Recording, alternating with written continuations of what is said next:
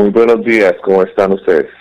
Muy bien, gracias por escucharnos. Es que nos parece curiosa eh, su propuesta de que el próximo primero o uno de febrero los camioneros van a pagar eh, con monedas el peaje. Y aquí hablábamos de peajes que valen, por ejemplo, entiendo que de Bogotá Villavicencio hay un peaje que vale 47 mil pesos. Es decir, eh, nos, quiere, eh, nos quiere explicar en qué consistirá este novedoso sistema de protesta en Colombia y por qué lo hacen así. A ver, gracias.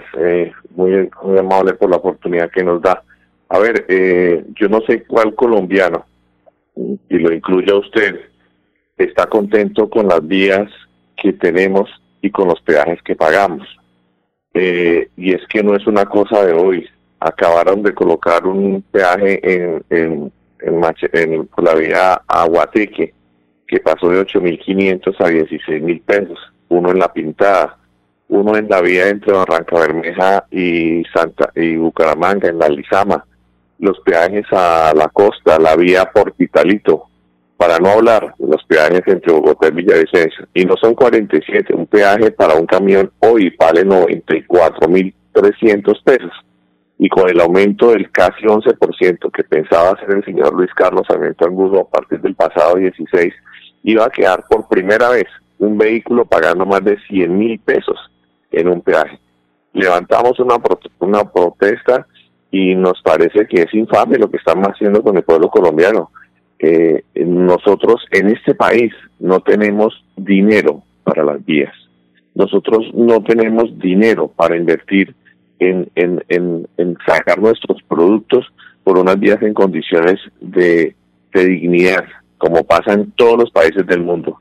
Si nosotros, los colombianos, queremos vías, necesitamos pagarlas y pagarlas caro y pagarlas por anticipado. Hay días, y ustedes lo saben, porque lo han vivido, porque lo han viajado, que llevan años, décadas, lustros construyéndose y no terminamos de pagarlas nunca. Entonces, ¿por qué tengo yo que pagar eh, con billetes si lo que me quedan son monedas? Dijeron los transportadores. Yo copié esa frase de alguien y digo, si a mí lo que me quedan son monedas, pues yo pago con monedas, pues paguemos con monedas. ¿Qué va a pasar ese día? Muy seguramente, si los camioneros en el país deciden hacer eso, eh, porque pues es una, una, una la, idea no es mía, simplemente yo la promulgué y la puse en mis estados de, WhatsApp y en mi página de Facebook y se popularizó. Entonces, si, la, si lo que se va a hacer eh, eh, surge y se hace bien, pues muy seguramente va a haber una un trancón monumental en todos los trajes, porque ¿dónde van a caber eh, en una sola caseta le puedo decir que se recaudan más de 20 millones de pesos diarios en, en una sola caseta y hay veces que hay hasta cuatro casetas, eh, dos, dos por cada, por cada, dos personas por cada caseta. Entonces imagínense eh, cuánto dinero van a recaudar a punta de monedas, en qué lo van a trasladar, cómo lo van a contar. Nosotros lo que pretendemos es visibilizar un problema que es de todos los colombianos. Esto no es una no es un, problema como me dijo alguien hace un rato. Usted es un mamerto castrochavista, váyase para Cuba si no le gusta lo que pasa en Colombia. Pues a mí en mil amores, si en Cuba me fuera mejor que en mi país, aquí en ese país con mucho gusto me iría, porque estamos cansados de tanta corrupción. En este país la plata no alcanza sino para burocracia y corrupción. Nosotros destinamos de los 260 billones de pesos no destinamos sino 5 billones de pesos para vías. ¿Qué es esto? ¿En qué país cuando nosotros destinamos más recursos para la guerra que para las vías, que para la educación, que para la salud? Entonces, pues es una manera de protestar. Yo creo que al país eh, eh, está cansado de tanta corrupción y necesitamos demostrárselo al gobierno central de una u otra forma.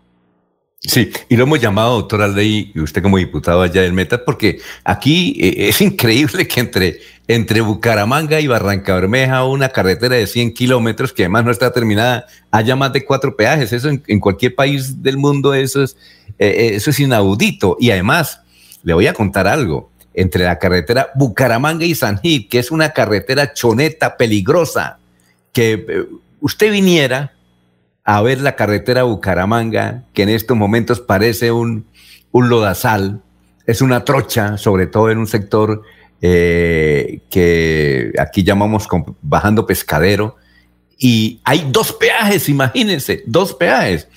Y desde luego lo hemos llamado por eso. Ahora, eh, usted anuncia eh, en sus redes sociales que esto es para los camioneros.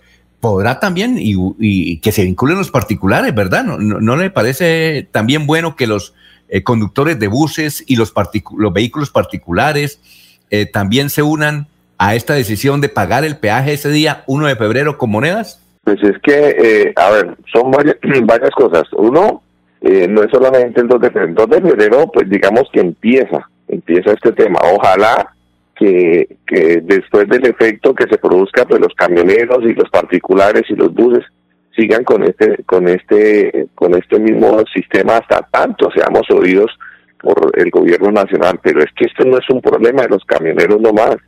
Eh, eh, inclusive hasta los motociclistas que no pagan peaje, les quiero contar que en la vía entre Bogotá y Villavicencio los motociclistas tienen que pagar 14 mil pesos por pasar por el túnel para no obligarlos a dar una vuelta de casi una hora por otro sector, eh, eh, por la vía antigua entre Villavicencio y Bogotá.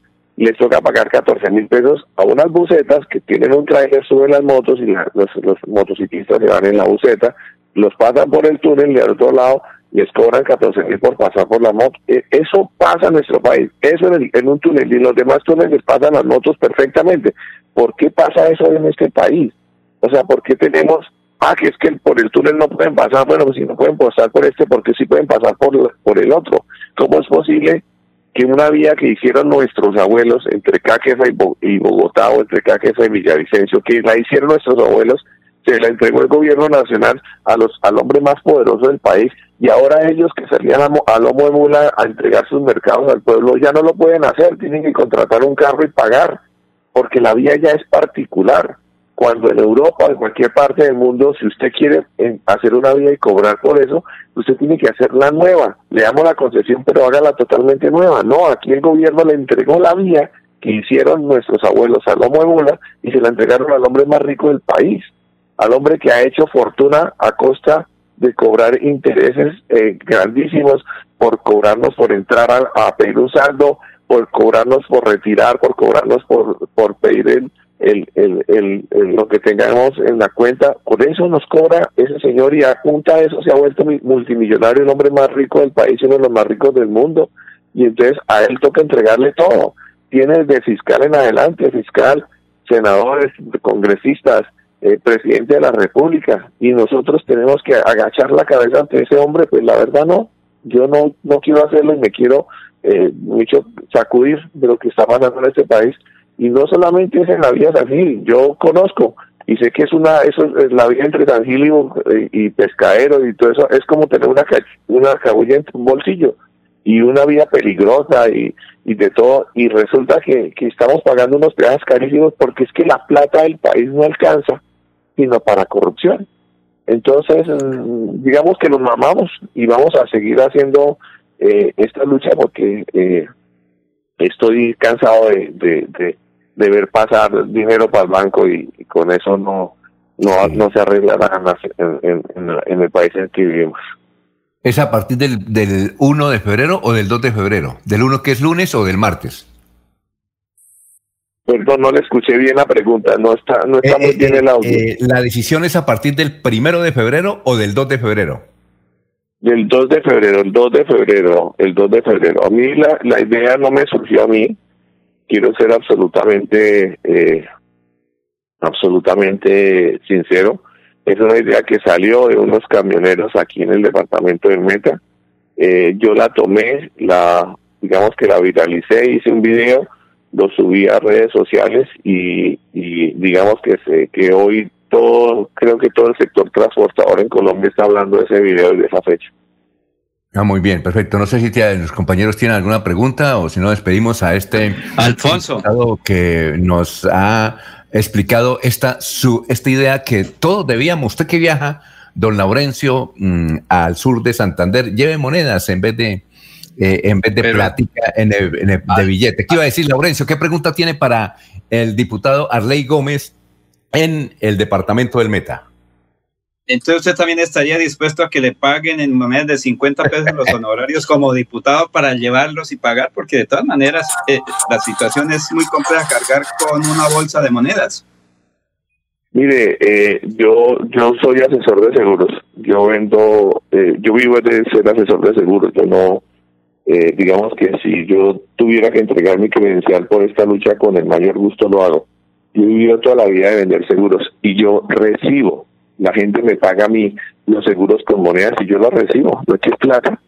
Y, y, y yo lo, lo haría, mira, ahora usted yo creo que está transmitiendo la, la, digamos, si usted se quiere colocar en los zapatos de la niña que va a contar, quiero decirles que las niñas les pagan por horas, no les pagan por carro que pase. Yo lo que quiero, lo que queremos con este tema es que en el momento en que haya 100, 200 carros en una fila porque hay un camión pagando 100 mil pesos con moneda, la concesión tenga la obligación, porque es una norma internacional, ¿sí? a la que muchas veces casi todas las normas de carácter internacional de los países, eh, eh, eh, Colombia está suscrita y es una norma internacional que después de tener 10 carros en la fila, es obligación de la concesión levantar la vara tiene que levantarla porque tiene que prestar el servicio. Ahora, cuando levanten la vara, pues ya el día que levanten la vara, porque hay muchos carros, ahí obtuvimos un triunfo. Ya hay un triunfo. ¿Qué van a hacer, ¿qué van a hacer la concesión con esa cantidad de monedas? O sea, cuando llegó la hora, la niña no contó sino, sino 50 carros en todo el día, pues le tocará a la concesión levantar la vara, porque no es más yo quiero que decirle a, quienes, como usted piensan que el tema es contra las niñas, no, no es contra la niña, es contra la concesión, es contra el gobierno. Nosotros no podemos seguir estar condenados a, pagar. Diputado, le pregunté, es que si usted estaba dispuesto a recibir en moneda de 50 sus salarios, sus honorarios como diputado para llevar una bolsa. Ah, sí, claro, no, pues yo, yo, de hecho yo ya los cambié, yo ya cambié mi, yo ya tengo aquí más o menos un millón de pesos en monedas y, sola, y no solamente la voy a, no solamente lo, lo, cambié para mí, para pagarlo, sino para darle a los camioneros. Eso es algo que yo quiero hacer con los camioneros, es decirles, eh, aquí tengo monedas, pasen y, lleven y yo se las cambio. Eh, voy a estar a la villa de la carretera diciendo al camionero, si no lleva monedas, aquí se la cambio. Es, es lo que yo quiero hacer más o menos. Sí, doctora Ley, eh, finalmente, ¿usted a qué partido pertenece? ¿A qué partido pertenece? Yo soy de la Alianza Verde. Ah, de la Alianza Verde. Eh, usted hace muchas denuncias en el departamento del Meta y eh, dicen que por hacer tantas denuncias a usted lo han acusado de estafa y le eh, tienen demandada la curul. usted está enfrentando actualmente esos procesos, ¿verdad?